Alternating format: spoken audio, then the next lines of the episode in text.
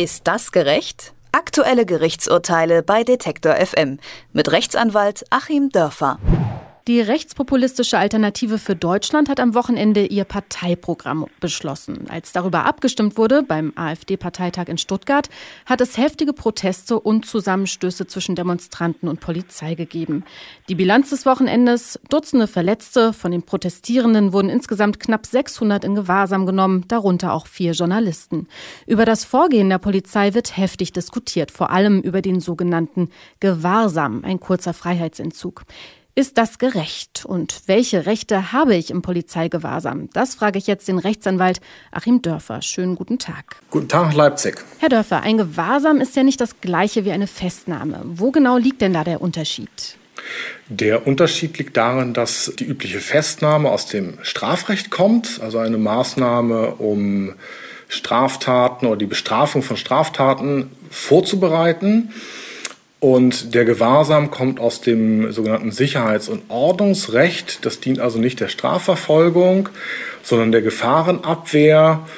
Und ähm, das heißt, die Polizei zieht da jemand aus Sicherheitsgründen für eine gewisse Zeit aus dem Verkehr. Wenn ich mich jetzt auf einer Demonstration befinde, was muss ich mir denn zu Schulden kommen lassen, damit die Polizei mich in Gewahrsam nehmen, quasi aus Sicherheitsgründen aus dem Verkehr ziehen kann? Da muss eigentlich eine ganze Menge zusammenkommen. Also wie immer dort, wo Staat und Bürger aufeinandertreffen, gelten natürlich die Grundrechte.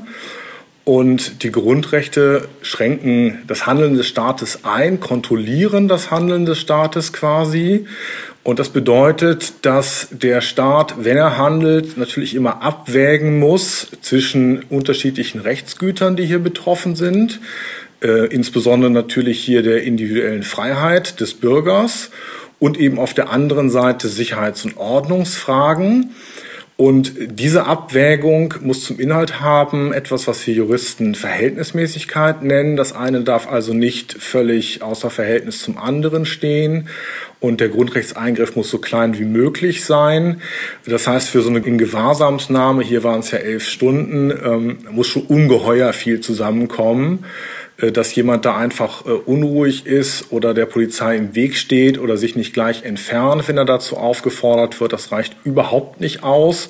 Da gibt es viel mildere, weniger belastende Mittel der Polizei, wie ein Platzverweis oder auch einfach so eine Ansprache.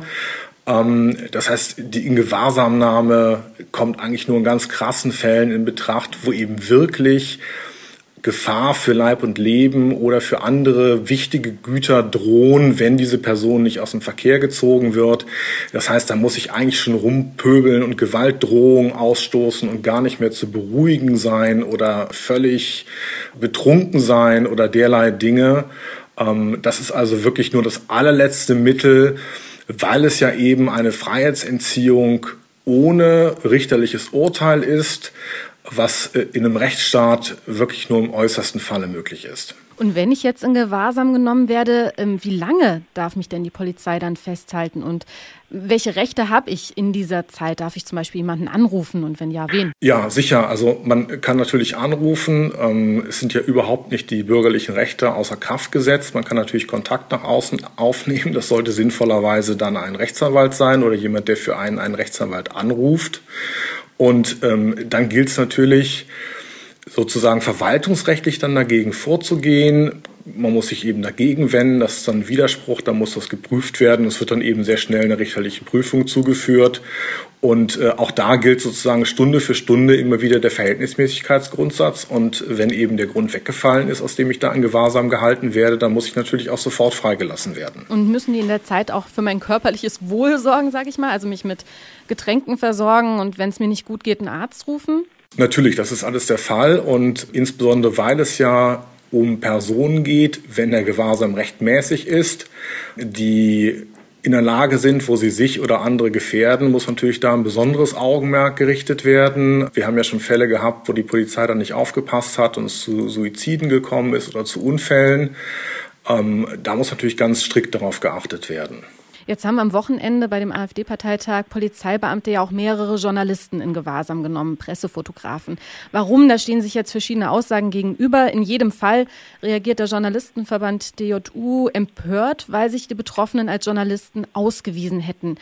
Welche Sonderrechte genießen denn Pressevertreter, wenn sie sich als solche ausweisen können? Die genießen sehr weitgehende Sonderrechte. Das ist geschützt durch den Artikel 5 im ersten Absatz des Grundgesetzes, wo eben die Pressefreiheit gewährleistet ist. Und ähm, das Interessante ist auch hier, selbst wenn sich jetzt der Journalistenverband eingeschaltet hat, das ist im Prinzip ein sogenanntes Jedermann-Grundrecht, was eben durch das Grundgesetz geschützt ist, aber eben auch durch äh, Artikel 10 der Europäischen Menschenrechtskonvention. Und danach ist im Prinzip erstmal jeder geschützt. Ähm, es gibt ja gar keine geschützte Berufsbezeichnung Journalist. Äh, deswegen kann das daran natürlich nicht festgemacht werden und die Polizei geht da auch in die Irre, wenn sie irgendwelche Ausweise verlangt. Äh, ein Journalistenausweis kann man sich im Prinzip sehr einfach beschaffen, aber der hat eben keine Bedeutung, ist auch gar nicht erforderlich, sondern es kommt darauf an, was ich da vor Ort mache. Ähm, sobald ich eine Tätigkeit vor Ort ähm, entfalte, die eben etwas mit Presse zu tun hat, oder wenn ich blogge, da gibt es noch den Streit unter Rechtswissenschaftlern, ist das jetzt Presse oder ist es Rundfunk? Aber auch dann ist es geschützt und hier ging es eben um Fotoberichterstattung. Das heißt, alles, was irgendwie mit Publikation zu tun hat, unterliegt eben dem Schutz der Pressefreiheit, auch wenn ich niemals Journalismus studiert habe oder eben nur ab und zu mal was veröffentliche. Und ähm, dann muss auch alles Handeln, was dieser Berichterstattung dient, ist eben auch geschützt und hat das Bundesverfassungsgericht auch klar gesagt, die aktive Informationsbeschaffung ist geschützt und auch äh, nach der Europäischen Menschenrechtskonvention ist natürlich die Recherche geschützt, ist das Vorortsein geschützt. Es hat ja ein Urteil auch des Europäischen Menschenrechtsgerichtshofs gegeben, als Journalisten am Zugang im Vorfeld äh, des G8-Treffens da an der Berichterstattung oder eben an der Recherche gehindert wurden. Das heißt, ich darf mich grundrechtlich und durch die Menschenrechte geschützt als Journalist erstmal dahin begeben, wo ich mir meine Informationen beschaffen möchte.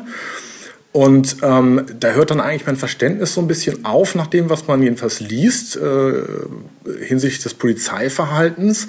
Denn alle drei, die hier betroffen waren, waren ja Fotojournalisten und da ist ja eigentlich relativ klar erkennbar nach außen hin, äh, dass hier jemand Informationen beschafft.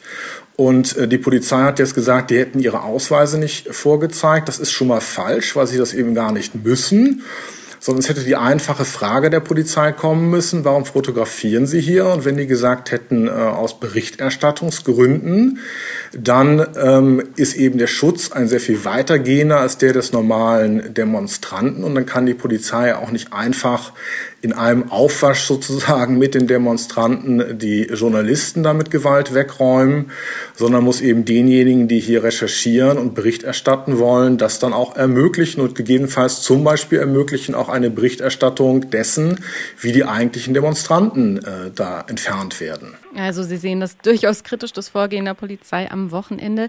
Jetzt aber nochmal, egal ob Pressevertreter oder Privatperson, wenn ich in einen Polizeigewahrsam genommen wurde, welche rechtlichen Konsequenzen kann und darf das denn für mich im Nachhinein auch haben? Wird das lebenslang vermerkt oder muss das eigentlich auch wieder gelöscht werden zum Beispiel? Nein, das hat eigentlich gar keine Auswirkungen, weil es ja eine reine Sicherheits- und Ordnungsmaßnahme ist. Das ist im Prinzip äh, eine Variante eines Platzverweises und wenn ich mich meinetwegen in einem Park aufhalte und grille da zu intensiv und es kommt jemand von der Polizei und sagt, ich muss hier aus Feuerschutzgründen weg und äh, dann werde ich vielleicht noch ein bisschen geschubst, ähm, dann kommt das auch nicht in mein Führungszeugnis eben weil hier vorher keine richterliche Kontrolle stattgefunden hat und deswegen ja die blinde Justitia äh, da gar nicht tätig geworden ist, äh, ist es sozusagen ein Nichts und das taucht dann auch gar nicht im Führungszeugnis auf und belastet in Zukunft auch nicht. Welche Rechte man hat, wenn man auf einer Demonstration von der Polizei in Gewahrsam genommen wird, darüber habe ich mit Rechtsanwalt Achim Dörfer gesprochen. Vielen Dank, Herr Dörfer. Ich danke Ihnen. Ist das gerecht? Aktuelle Gerichtsurteile bei Detektor FM mit Rechtsanwalt Achim Dörfer.